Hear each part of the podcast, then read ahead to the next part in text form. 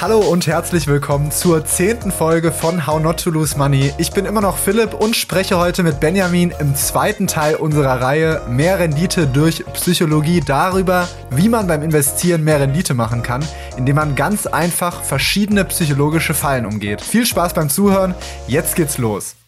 Ja, die eigene Intuition oder das Bauchgefühl kann uns beim Investieren häufig im Weg stehen. Wir haben deshalb ja schon letzte Woche über mehrere psychologische Phänomene gesprochen, die uns an der Börse viel Rendite kosten können. Heute machen wir jetzt mit anderen spannenden psychologischen Fallen weiter, weil Benjamin, wir haben ja diesen Podcast How Not to Lose Money genannt und jetzt können wir es sogar in beiderlei Hinsicht erfüllen. Wir erzählen jetzt natürlich, wie man kein Geld verliert und wir erzählen jetzt aber auch, wie man kein Geld verlieren sollte, nämlich über diese Fallen. Ja, genau. Es geht nämlich um die Wirtschaft Wirtschaftspsychologie und das ist ein sehr spannender Bereich, eine relativ junge Forschungsrichtung, würde ich auch mal behaupten.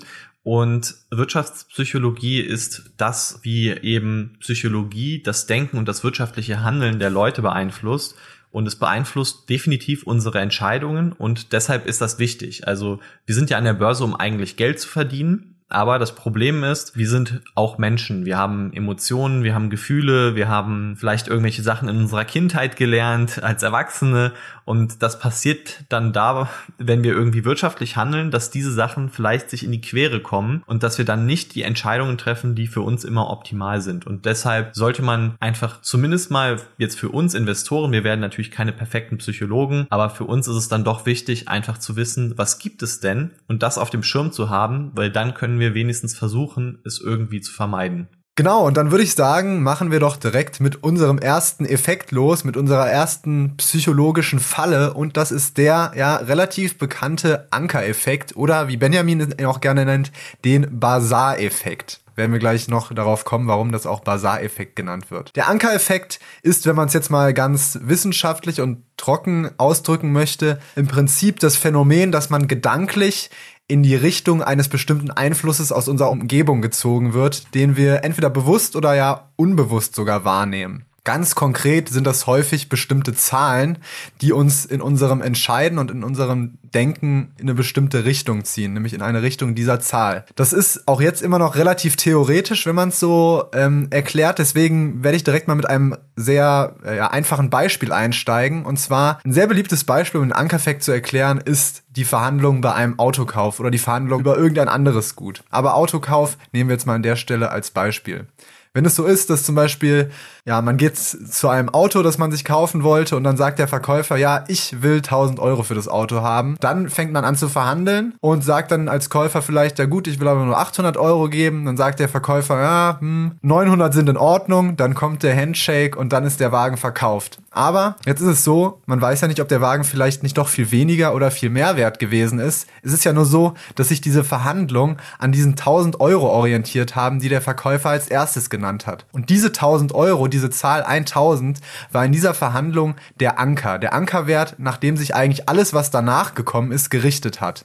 Das kennt man auch, finde ich, ganz gut vom Bazar. Deswegen nenne ich das manchmal auch gerne Bazar-Effekt. Weil wenn man jetzt auf so einen Bazar geht, zum Beispiel in der Türkei oder so, gibt es ja sehr viele, dann kommt man an irgendeinem Gewürzstand vorbei oder so und dann springt einem einer quasi fast ins Gesicht und will einem die Waren verkaufen. Und wenn man sich darauf einlässt, dann kommt der erste Preis und der ist halt in der Regel immer utopisch. Also für uns ist es dann auch vielleicht ein bisschen schwierig, immer den wahren Wert der Sache einzuschätzen oder wie weit der Händler runtergehen würde. Dort ist eben jeder Preis eine Verhandlungssache und jeden Preis kann man eigentlich mindestens um 50 Prozent runterhandeln, würde ich sagen, wenn nicht sogar eher 70, 80 Prozent, wenn man sich Mühe gibt und äh, wenn man sympathisch ist. Und diese erste Zahl, die man nennt, die sorgt aber dafür, dass dann im Kopf drin ist, oh krass, so teuer ist das und dann versucht man halt eben so psychologisch zu beeinflussen, damit man möglichst nah an diese Zahl rankommt beim Verkauf nachher. Genau, und das ist ein sehr interessantes Phänomen, was wirklich im täglichen Leben auftritt. Man kann sich dagegen auch echt schlecht wehren. Es gibt äh, dieses Beispiel, was wir jetzt gerade genannt haben, taucht unter anderem auch in dem Buch, was wir auch schon vorletzte Woche erwähnt haben, auf Schnelles Denken, Langsames Denken. Und da gibt's auch spannende Experimente, die die Wissenschaftler, die dieses Buch geschrieben haben, durchgeführt haben, um dieses Phänomen praktisch zu belegen. Ja, da gibt es zum Beispiel das Experiment, die haben so ein Glücksrad manipuliert, also das wird gedreht und bei einer Gruppe ist es bei 65 stehen geblieben und bei der anderen ist es bei 10 stehen geblieben. Und dann kam nachher die Frage von der UN, also von den Vereinten Nationen, wie viel Prozent der Länder sind aus Afrika? Und je nachdem eben, wo das Glücksrad stehen geblieben ist, ist die Zahl, die geschätzt wurde, höher oder niedriger gewesen und man konnte das dann statistisch eindeutig zeigen, dass hier quasi das Glücksrad so ein bisschen die Entscheidung manipuliert hat. Genau, obwohl sie eigentlich gar keinen Einfluss darauf haben sollte, ja, wie hoch man diese Zahl im Endeffekt einschätzt, weil sie ja gar nichts mit dem Glücksraddrehen zu tun hatte. Genau, also zum Beispiel jetzt bei den Leuten, wo es bei 65 stehen blieb, die haben sich eben, haben geschätzt 45 Prozent der Länder sind aus Afrika und bei denen, wo es bei 10 stehen blieb, die haben 25 Prozent geschätzt. In der Realität sind es 28 Prozent, habe ich jetzt extra hierfür recherchiert. Und ja, weil es im Buch, glaube ich, nicht drin stand. Das hat mich richtig geärgert. Ah, ähm, okay. Und dann gab es auch noch zwei andere sehr interessante Experimente, die mich auch so ein bisschen schockiert haben. Einmal Northcraft und Neely. Die haben äh, Studenten und Immobilienexperten so ein Exposé gegeben von einer Immobilie und dann haben die dort praktisch alle Informationen, die für eine Immobilie relevant sind, also die zur Bewertung einer Immobilie und einer Preisfindung relevant sind, gegeben. Und unten in dem Exposé stand aber schon ein Listenpreis drin, also der Anker, der wurde gesetzt. Und der Anker, der hat wirklich sehr gut funktioniert. Also sowohl die Studenten, die man ja als Laien dann bezeichnen würde, als auch die Immo-Experten die haben sich sehr stark an diesem Preis orientiert und dadurch ja sich einfach manipulieren lassen. Und dann merkt man, dass zum Beispiel jetzt sich vielleicht der Immobilienmarkt auf die Weise auch so ein bisschen selbst hochschaukeln kann, wenn man natürlich sehr aggressiv immer höhere Preise setzt, so wie es vielleicht auch in den letzten Jahren immer wieder passiert ist, dass dann auch entsprechend andere nachziehen und dann denken auch, dass die Sachen einfach wertvoller geworden sind. Und ein zweites Experiment, das fand ich sogar noch bisschen schockierender eigentlich, nämlich ähm, von Englisch und äh, Musweiler. Da wurden äh, Richtern mit 15 Jahren Berufserfahrung verschiedene Urteile gegeben und dann gab es einen Informatikstudenten im ersten Semester, der hat eine willkürliche Empfehlung gegeben. Also der hat gesagt, ich würde so entscheiden oder ich würde so entscheiden. Und dann hat man in dem zweiten Versuch auch noch sogar den Richter quasi zufällig gewürfelte Zahlen gegeben, die dann entschieden haben, auch sozusagen, wie man sich entscheiden sollte. Und die Richter haben sich tatsächlich davon beeinflussen lassen und zwar sehr eindeutig. Also die haben ihr Urteil tatsächlich anhand dieser Meinung von diesem Informatikstudenten, aber auch anhand der Meinung dieses Würfels dann gefällt. Wow, und so, dafür so ein langes Jurastudium. das sind jetzt zwei Beispiele gewesen von Wissenschaftlern, die das durchgeführt haben und dadurch praktisch bewiesen haben, dass es diesen Effekt gibt. Jetzt fragen wir uns natürlich als Investoren in diesem Podcast, why should I care? Und wir haben mit Aktien zu tun, wir investieren unser Geld, da spielen Zahlen eine große Rolle. Und da spielen vor allem auch Aktienpreise eine große Rolle. Und auch bei Aktienpreisen sind wir nicht ganz frei davon, von diesem Ankereffekt. Ein sehr gutes Beispiel dafür ist, wenn wir beispielsweise eine Aktie bei 137 Euro gekauft haben und sie fällt auf 50 Euro, dann stellt sich als schlechtes Investment im Prinzip raus. Man hat das Unternehmen mitverfolgt über die letzten Jahre. Es ist jetzt nicht von ungefähr, dass die Aktie da hingefallen ist. War einfach eine schlechte Entscheidung, eine von, eine von vielen, die halt nicht gut lief einfach. Jetzt denkt man sich ja, puh, okay, okay, ich will das Ding jetzt loswerden, man will die Aktie verkaufen, aber jetzt gibt's ja manche Menschen, die denken oder die sagen dann, ja, ich warte aber noch, bis sie wenigstens wieder bei 137 Euro ist bei meinem Einstiegskurs, weil dann komme ich ja wenigstens wieder bei Null raus. Jetzt ist aber das Problem, dem Unternehmen, die Aktie und auch dem Markt ist unser Einstiegskurs ziemlich egal. Es ist jetzt nicht so, dass passieren wird, Mensch, dass der Markt denkt, so ja, der Philipp hat ja bei 737 Euro gekauft, bevor wir jetzt mal so richtig in den Sturzflug gehen, müssen wir doch noch mal kurz hin, damit er verkaufen kann. Also. Viel wahrscheinlicher genau, viel, viel wahrscheinlicher ist, dass es ja so ist, dass die Aktie weiterfallen wird, weil sich das Unternehmen einfach als ja schlecht herausgestellt hat, beziehungsweise als schlechter Investment Case, als wir ursprünglich gedacht haben. Und jetzt passieren gleich zwei schlimme Sachen, nämlich wir verlieren einerseits immer mehr Geld und wir haben gleichzeitig noch Opportunitätskosten, weil wir das Geld, was noch in dieser Aktie steckt, nicht in ein sinnvolles, gewinnbringendes Investment investieren könnten. Und das alles nur, weil wir uns durch den Kauf einen gedanklichen Anker bei unserem Einstiegskurs gesetzt haben, den wir ja möglichst auch wieder erreichen wollen. Genau, und ich würde sagen, jeder kann sich auf jeden Fall da irgendwie mal in der Situation fühlen, dass man so ein Bauchschmerz-Investment hatte, das irgendwie gefallen ist und dann hat man sich gesagt, ja, ich werde das auf jeden Fall los, aber erst, wenn es auf Null ist. Und wenn man an dem Punkt ist, das ist dann eigentlich auch schon eine gute Handlungsempfehlung, dann bist du einfach nicht mehr überzeugt von dem Investment. Und wenn du nicht überzeugt bist, dann jetzt mal auch rein aus rationaler Sicht, wenn du schon sagst und dir klar machst, okay, ich verkaufe das, dann bedeutet das für dich doch eigentlich, ich will nichts mehr damit zu tun haben. Und das ist äh, dann auch eine Situation, wo ich sagen würde, okay, das muss man jetzt verkaufen. Ich glaube, es ist aber am schwierigsten, das für sich intern so im Inneren zuzugeben und zu merken, okay, eigentlich bin ich nicht mehr überzeugt und ich halte das Ding nur noch, weil ich darauf hoffe, dass es wieder auf Null geht. Dann würde ich es verkaufen. Genau. Jetzt ist äh, natürlich auch wieder die Frage, was können wir jetzt eigentlich dagegen tun? Weil wir wollen ja irgendwie diese Fallen umgehen, um halt wirklich so Renditeverluste einfach äh, umgehen zu können. Also das Wichtigste ist auch hier wieder, wir müssen uns natürlich erstmal dieses Problem bewusst werden. Das heißt, wir müssen wissen, dass es, dass wir auch davon betroffen sind von diesem Ankereffekt. Als nächstes müssen wir, wenn wir Kaufs- und Verkaufs- oder in diesem Fall, wenn wir Verkaufsentscheidungen treffen, einfach diesen Anker komplett ignorieren. Ich habe das Gott sei Dank schon relativ früh gelernt mit diesem Ankereffekt und habe dann für mich immer gedacht, so ich war dann halt sehr stolz darauf, wenn ich ähm, auch mal eine Aktie Minus verkauft habe sozusagen und wenn ich diesen äh, Anker komplett ignoriert habe, weil ich dann gemerkt habe, okay, das war einfach ein schlechtes Investment. Und ich weiß, ich würde jetzt eigentlich lieber auch wieder auf Null rauskommen, aber weil ich weiß, dass es eine dumme Entscheidung ist, so zu denken, mache ich es jetzt nicht und verkaufe gerade deswegen jetzt.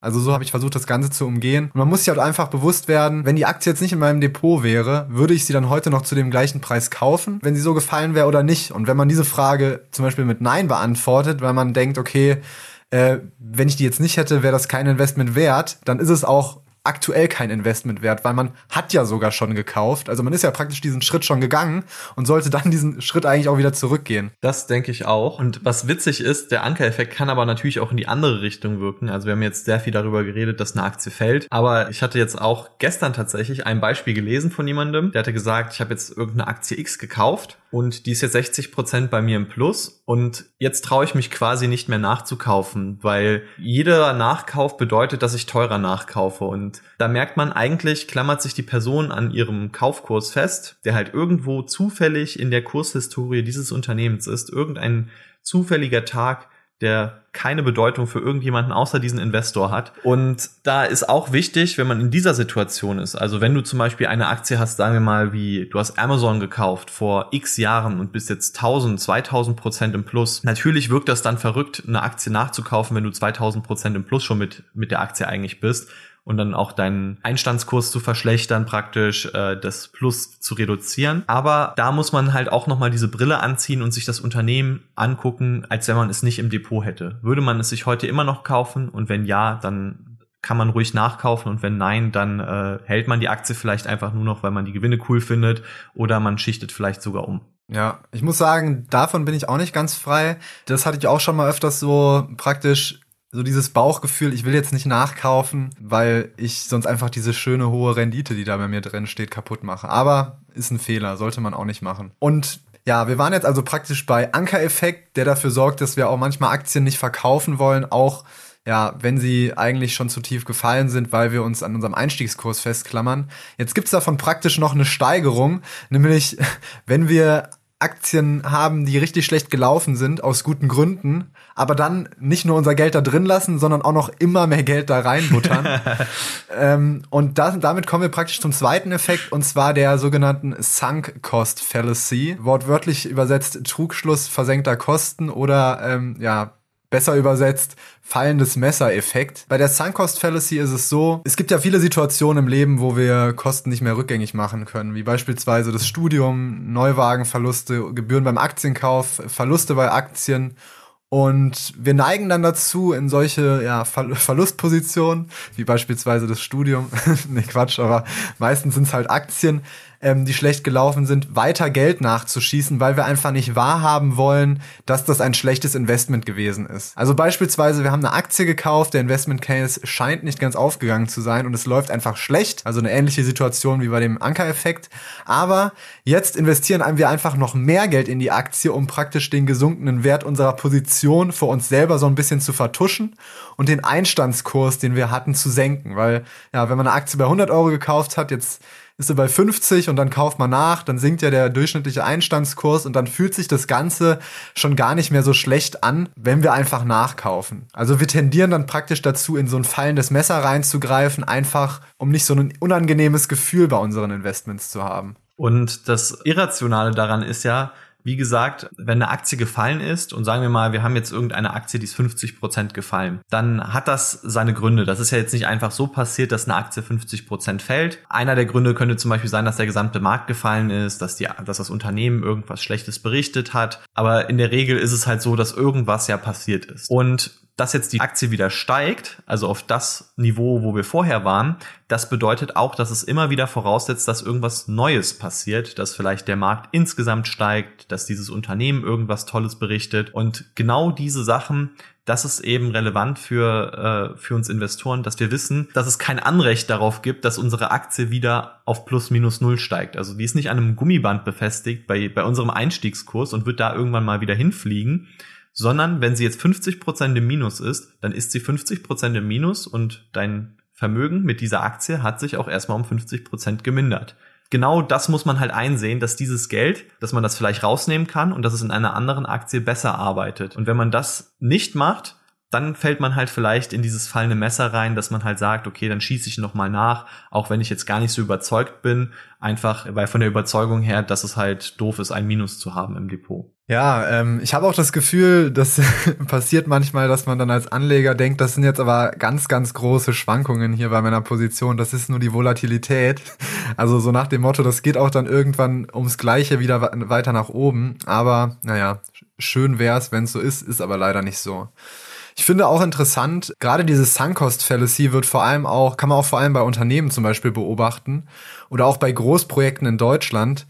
ähm, Welche Großprojekte? Also Großpro Großprojekten im Stuttgarter Raum vielleicht, aber nee, vielleicht ich will da Berliner jetzt, äh, Raum. Kein, oder Berliner Raum. Genau, das ist nämlich so, ähm, für so Großprojekte oder auch Projekte in Unternehmen wird ja erstmal ein Budget festgelegt es wird dann auch festgelegt oder es wird errechnet, was da am Ende für ein Gewinn mal rauskommen soll. Und ganz oft passiert es so, dass während des Projektes man feststellt, es dauert alles länger, es ist alles doch komplizierter als gedacht, wir brauchen mehr Geld. Und dann, ja, hat man natürlich sich irgendwie einen Puffer eingebaut, ja, okay, wir können auch mehr Geld geben und so weiter. Dann zieht sich das im schlimmsten Fall aber über mehrere Jahre hinweg. Das Projekt wird immer teurer und teurer. Die potenziellen Gewinne sinken und sinken immer mehr. Aber selbst, ja, hochrangige Manager und auch viel, Projektgruppen und Menschen, die sich eigentlich den ganzen Tag mit nichts anderem beschäftigen, entscheiden sich trotzdem dafür, solche Projekte Projekte weiterlaufen zu lassen, obwohl sie wissen, dass es vielleicht andere Projekte gibt, in die man das Geld jetzt investieren könnte, was man da jetzt nachschießt, die viel gewinnbringender sind. Also dass man auch in einem Unternehmen ganz schwierig diese Sunk-Cost Fallacy in, in Griff bekommt, sondern in gescheiterte Dinge immer mehr Geld reinsteckt, auch wenn es eigentlich rational gesehen keinen Sinn mehr ergibt. Das kann beispielsweise auch noch passieren, wenn man eine Beziehung hat, genau. aber gut, das ist, nicht, das ist etwas schwieriger. Ich würde sagen, das ist so die schwierigste Entscheidung. Wichtiger für uns ist auf jeden Fall das, was Benjamin gesagt hat, wie es bei Aktien ist, dass man da sich wirklich bewusst sein sollte, wenn der Investment Case nicht mehr im Takt ist, dass man nicht nur das Geld rausnehmen sollte, sondern auch nicht noch mehr Geld nachschießt. Und auch hier finde ich, ist halt ein guter Trick, dass man quasi die Probleme äh, vermeidet oder was wir dagegen tun können, dass man einfach erstmal weiß, okay, es gibt dieses Phänomen und dass man sich auch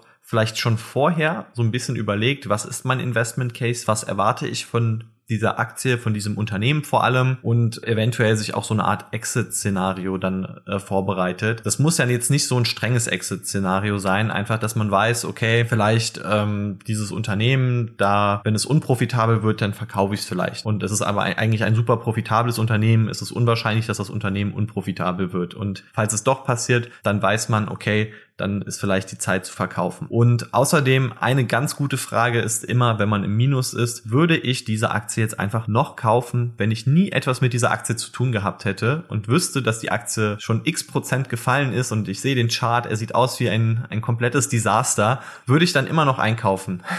Und bei den meisten Leuten ist es eigentlich so, nein, die würden dann eher in so eine abwartende Haltung reinkommen, die würden auf einem Boden warten und was weiß ich. Und eigentlich würden sie es nicht mehr kaufen.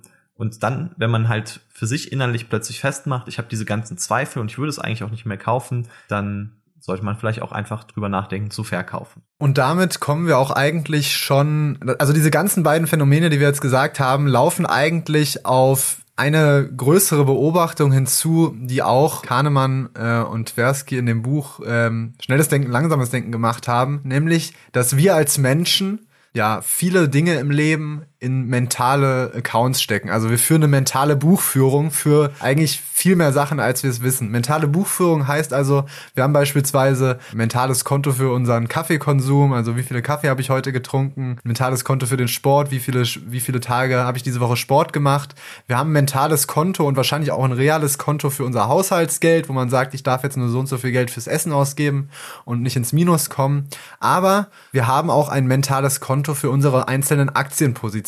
So nach dem Motto, jede meiner Aktie ist ein mentales Konto und jedes dieser mentalen Konten muss ich auch irgendwie im Plus schließen. Ich darf also keine Fehler machen. Ich muss mit all meinen Investments erfolgreich sein. Und das Problem dabei ist einfach, und das ist eigentlich nicht nur auf den Aktienmarkt bezogen, aber ist für uns da jetzt sehr wichtig, wir betrachten viele äh, Aspekte in unserem Leben einfach als einzelne mentale Konten. Also wir machen ein sogenanntes Narrow Framing. Wir setzen einen zu engen gedanklichen Rahmen um viele Dinge und zwar auch um ein, unsere einzelnen Aktieninvestments. Dabei müssten wir eigentlich viel häufiger das große Ganze betrachten, anstatt immer alles auf unsere einzelnen mentalen Konten zu buchen. Beispielsweise ist ja so ein gutes Beispiel aus der realen Welt dafür zu nennen. Es gibt zwei Personen, also zwei Personen wollen zu einem Konzert fahren. Die eine Person hat sich die Karte selbst gekauft im Vorfeld. Die zweite Person hat kurz vor dem Konzert die Konzertkarte geschenkt bekommen. Und dann kommt auf einmal ein Unwetter auf, also wirklich ein extremes Unwetter, wo man, wo davor gewarnt wird, nicht aus dem Haus gehen, Lebensgefahr. Es ist also extrem gefährlich. Und jetzt ist die Frage, welche dieser beiden Personen würde wohl eher das Risiko eingehen, zu diesem Konzert zu fahren? Die, die Person, die sich das Ticket selber gekauft hat oder die Person, die das Ticket geschenkt bekommen hat. Und die Wahrscheinlichkeit ist sehr groß, dass die Person, die sich das Ticket selber gekauft hat, zum Konzert fahren will, weil sie dieses mentale Konto hat. Ich habe 10 Euro für meine Ticketkosten und die sollen nicht ins Minus gehen, indem ich das Konzert nicht besuche, sondern sie wollen dieses mentale Konto im Plus schließen. Dabei bedenken sie allerdings nicht, dass das Geld ja schon längst weg ist. Genau, und das ist halt ein Phänomen, das es natürlich auch am Aktienmarkt gibt. Und am Aktienmarkt ist es so, dass Philipp hat es ja gesagt bereits, viele Leute tendieren dazu, ihr Depot nicht als Summe von mehreren Aktien zu sehen und eben den Durchschnitt praktisch daraus zu ziehen, sondern sie sehen Aktie 1, Aktie 2, Aktie 3 und jede davon soll ein tolles Investment sein. Und diese Philosophie, die dahinter steckt, die ist halt einfach, man soll keine Fehler machen. Ähm, hat im Studium hat das auch immer ein Professor zu uns gesagt, machen Sie einfach keine Fehler, das, dann ist alles gut. Aber das ist natürlich utopisch. Also keine Fehler zu machen, keine Aktien im Verlust zu haben, das ist einfach nicht realistisch. Und das Problem ist jetzt, wenn also jetzt kommen wir zu dieser mentalen Buchführung und halt gepaart mit diesem Anker-Effekt, mit dieser Sunk-Cost Fallacy.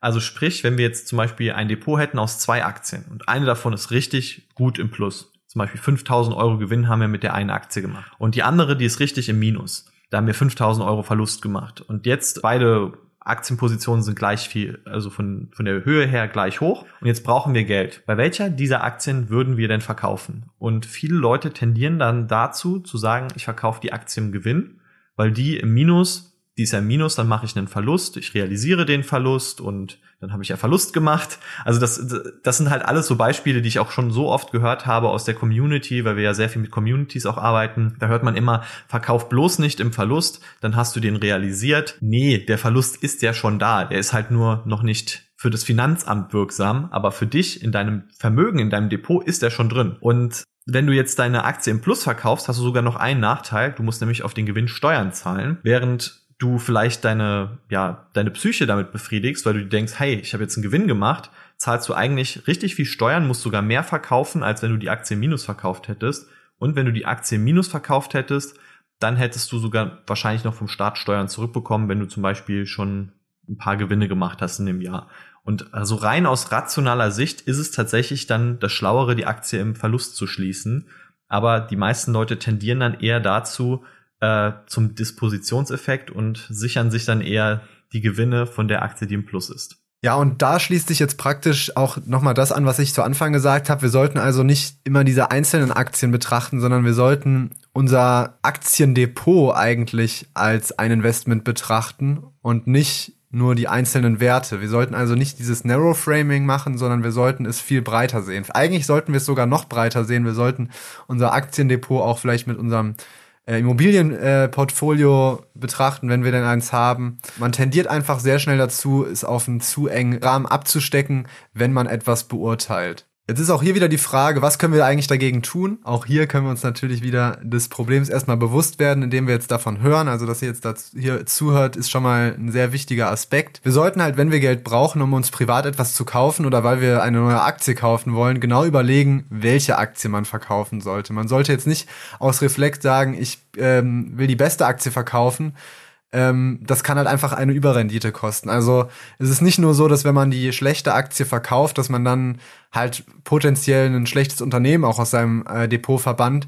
Wenn man ähm, eine schlechte Aktie verkauft, dann lässt man auch ein potenziell sehr gutes Unternehmen in seinem Depot, was durch den Zinseszinseffekt eine deutliche Überrendite erzeugen kann. Wer also immer wieder seine Gewinner verkauft, der beschneidet sich praktisch selbst dadurch in der Möglichkeit, eine sehr gute Rendite zu machen. Das äh, finde ich auch lustig. Da habe ich einmal einen sehr guten Spruch zu gelesen, nämlich wenn man sich das Depot sozusagen so vorstellt, wie man hat richtig schöne Nutzpflanzen oder Blumen im Depot und man hat gleichzeitig auch Unkraut im Depot. Also die Minusaktien, die schlechten Aktien sind Unkraut und die guten, die schönen Aktien, das ist, das sind die Blumen.